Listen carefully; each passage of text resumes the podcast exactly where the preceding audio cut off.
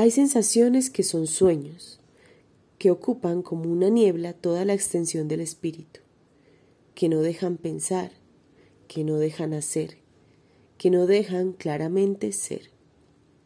Como si no hubiésemos dormido, sobrevive en nosotros algo del sueño, y hay un torpor del sol del día que calienta la superficie estancada de los sentidos.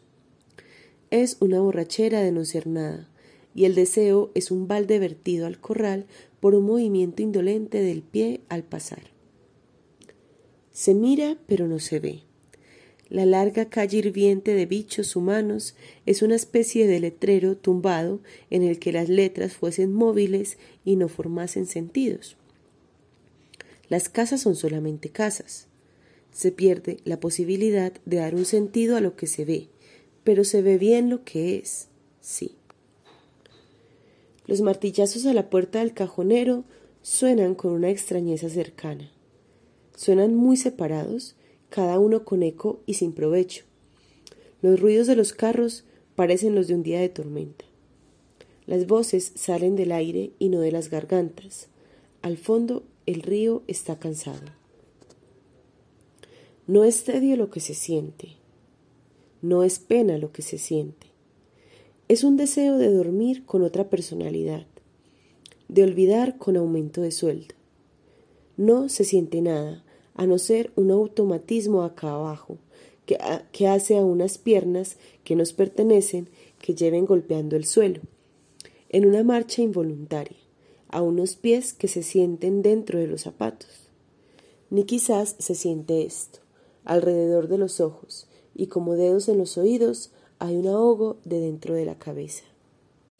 Parece un constipado del alma. Y con la imagen literaria de estar enfermo nace un deseo de que la vida fuese una convalecencia, sin andar. Y la idea de convalecencia evoca las quintas de los alrededores, pero por allá adentro, donde los hogares, lejos de la calle y de las ruedas, sí, no se siente nada, se pasa conscientemente solo durmiendo con la imposibilidad de dar al cuerpo otra dirección, la puerta por la que se debe entrar. Se pasa todo. ¿Qué es el pandero? Ah, oso parado. Leve, como algo que comenzase, el olor a mar de la brisa ha venido, desde encima del tajo, a esparcirse suciamente por los comienzos de la baja. Mareaba frescamente con un torpor frío de martibio. He sentido la vida en el estómago y el olfato se me ha transformado en algo que estaba detrás de los ojos. Altas, se apoyaban en nada unas nubes ralas, mechones de un ceniciento que se desmoronaba hacia blanco falso.